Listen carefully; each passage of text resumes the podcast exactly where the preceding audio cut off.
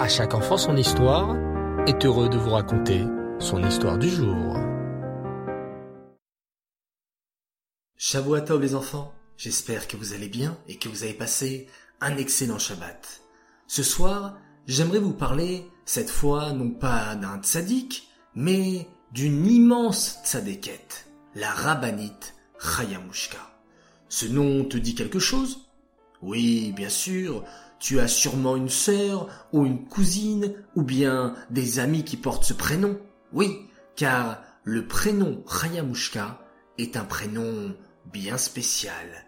La rabbinite Rayamushka est la femme du rabbi de Lubavitch. Et c'est sur cette grande sadéquette que j'aimerais te raconter une histoire ce soir. Un jour, la rabbinite Rayamushka reçut à la maison la visite d'un jeune chassid. Ce jeune homme allait bientôt se marier et il voulait rendre visite à la rabbinite Rayamushka avec sa kala, sa future femme, avant leur mariage. La rabbinite Rayamushka aimait beaucoup recevoir des invités. Elle avait préparé une jolie petite table avec de délicieux biscuits, des boissons et une bouteille de vin pour faire les chayim. La table était également recouverte d'une splendide nappe blanche.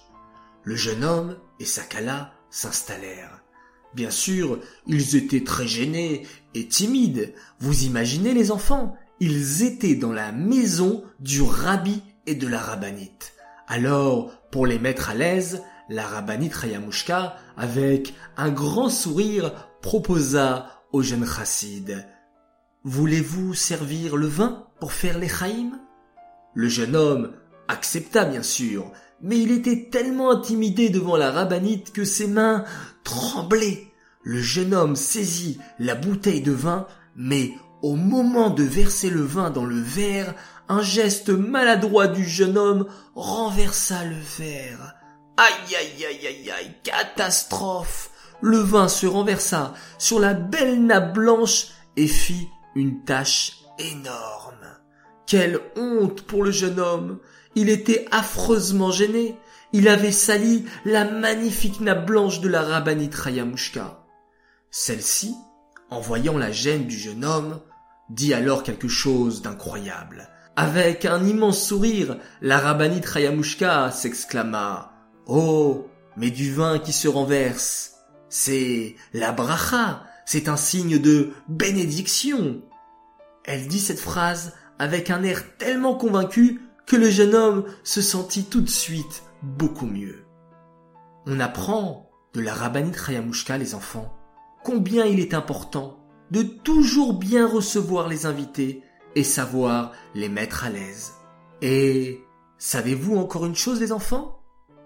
C'est demain, la Iloula de cette immense sadéquette, la rabbinite Rayamushka. Alors, en l'honneur de la rabbinite, nous allons vous faire une demande un peu particulière. Nous aimerions que toutes les Chayamushka qui nous écoutent nous écrivent un petit message avec une bonne décision pour le mérite de la rabbinite Chayamushka.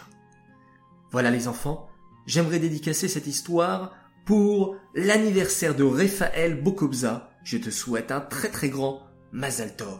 J'aimerais aussi féliciter Raphaël David de Passe car tous les soirs maintenant, dès que l'histoire se termine, il dit à sa maman de faire le schéma Israël.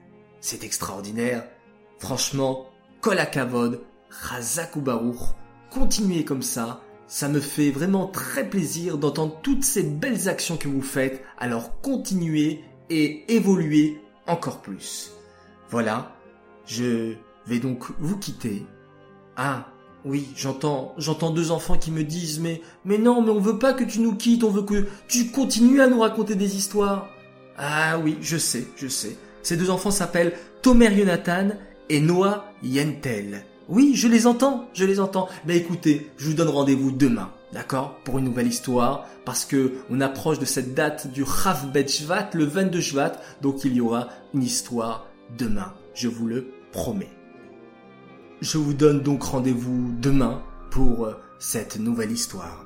Allez les enfants, on va faire tous ensemble un très beau schéma Israël. Laïla Tov.